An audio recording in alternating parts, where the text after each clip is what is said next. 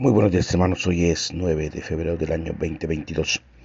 Estamos en la carta del apóstol Pablo a los Gálatas, exactamente iniciando el fruto del Espíritu. De la misma forma en que las obras de la carne afectan a las distintas áreas de la vida humana y se agrupan en cuatro grupos, vimos la semana pasada.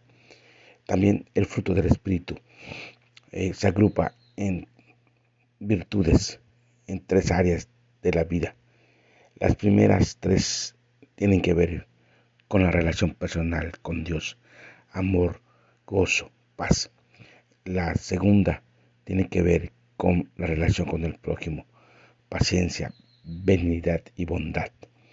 Y las tres últimas tienen relación con la intimidad del propio creyente, fe, macedumbre y templanza si nosotros viéramos esto como algo mm, más objetivo, es como un diamante. Un diamante tiene la parte más baja, que es el pie. Luego tiene la parte lateral, que es donde crece. Y por último tiene la parte superior o la cabeza. Es un gran diamante. Bueno, Dios nos hace grandes diamantes. Y para eh, iniciar, veamos la primera manifestación del fruto del Espíritu, que es el amor. En griego hay distintas maneras y términos de expresar lo que llamamos amor. Ágape es originalmente apreciar, acoger, eh, tener amistosamente a alguien o algo. Posiblemente dentro de las palabras del griego clásico para referirse a amor o amar, en la que tiene menos significado específico que es fileo. Fileo es amor filial o amor fraterno. En el Nuevo Testamento se le da el significado más alto o especial a usarla para expresar ágape, el único amor de Dios, y la vida que está basada en ese amor y que deriva de él. Esta palabra se usa para referirse a las relaciones de Dios con el hombre o entre Dios y el hombre. Cuando Pablo habla del amor de Dios y utiliza el término agape, se está refiriendo al amor de predilección, especialmente cuando se refiere a la elección divina. El amor de Dios se convierte en un hecho manifiesto en la obra de la salvación. Romanos 5, 8 y 8.35. Ahora bien, si el actuar de Dios es definido como amor, el amor de Dios produce por el Espíritu Santo en el creyente viene a conformar la vida del salvo a la expresión de su propia vida, de la vida en Dios. Sí. La certeza eh, que tiene el creyente de la salvación está fundamentada en el hecho de que la acción amorosa de Dios es más fuerte que cualquier poder esclavizante, incluso más fuerte que la muerte. Romanos 8:37 y 1 Corintios 15:55. El creyente es el pecador amado por Dios y en la medida que reconoce este hecho, entra en esa esfera del amor de Dios. Para que pueda expresarlo en su vida, el Espíritu de Dios derramó el amor divino, inundando el corazón del creyente. Romanos 5:5. Por este amor, el regenerado se convierte en amante cuyo amor no solo es orientado o guiado hacia Dios, sino también hacia el prójimo. El impulso de la entrega y el compromiso cristiano es el amor. De otra manera, quien se reconoce amado por Dios se vuelve activo en el amor, derramando en él desde un principio. Esta es la razón por la cual el amor aparece en los frutos del Espíritu y muy vinculado a la fe, en distintos lugares. Lo tenemos en Efesios 6, 23, en 1 de Tesalonicenses 1, 3, 3, 6 y 5, 8. Mediante la presencia de Cristo en la vida del cristiano y todavía más. Mediante la vida de Cristo se hace por medio del Espíritu. El Espíritu da vida al cristiano en amor.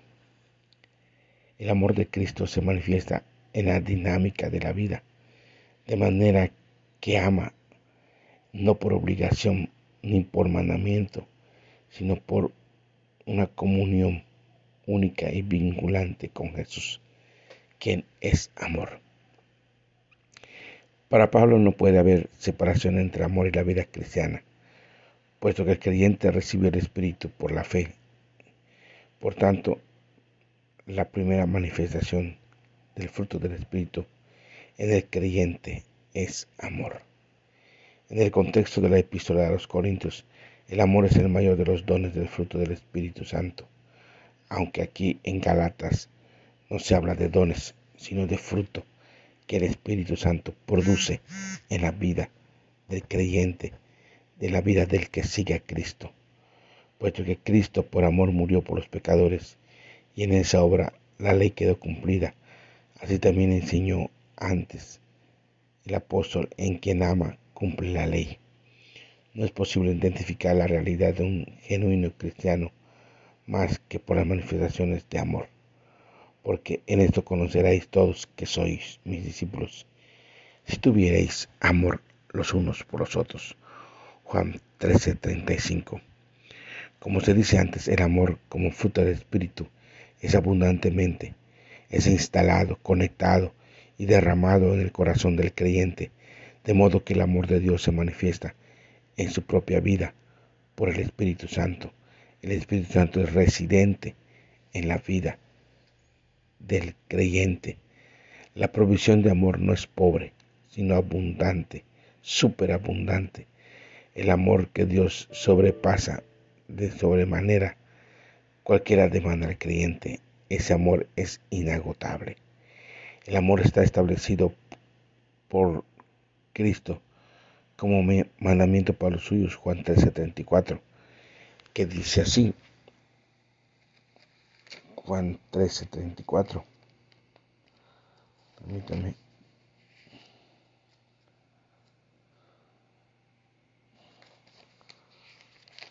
Juan 13, 34.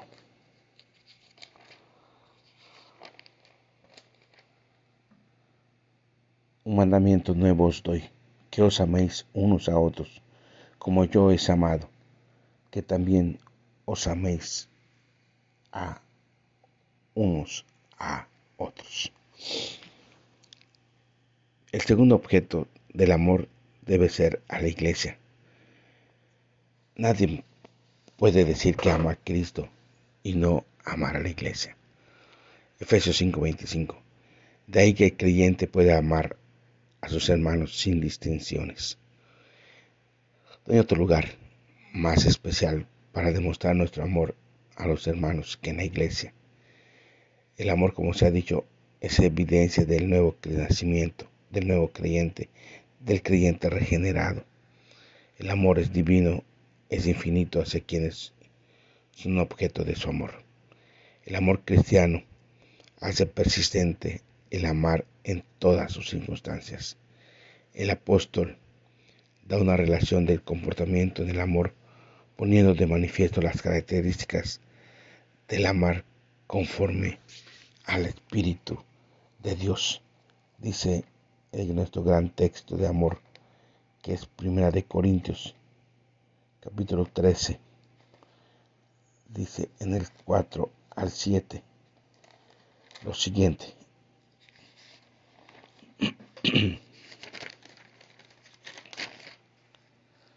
dice, el amor es sufrido, es benigno, el amor no tiene envidia, el amor no es jactancioso, no se envanece, no hace nada indebido, no busca lo suyo, no se irrita, no guarda rencor no se goza de la injusticia, mas se goza de la verdad.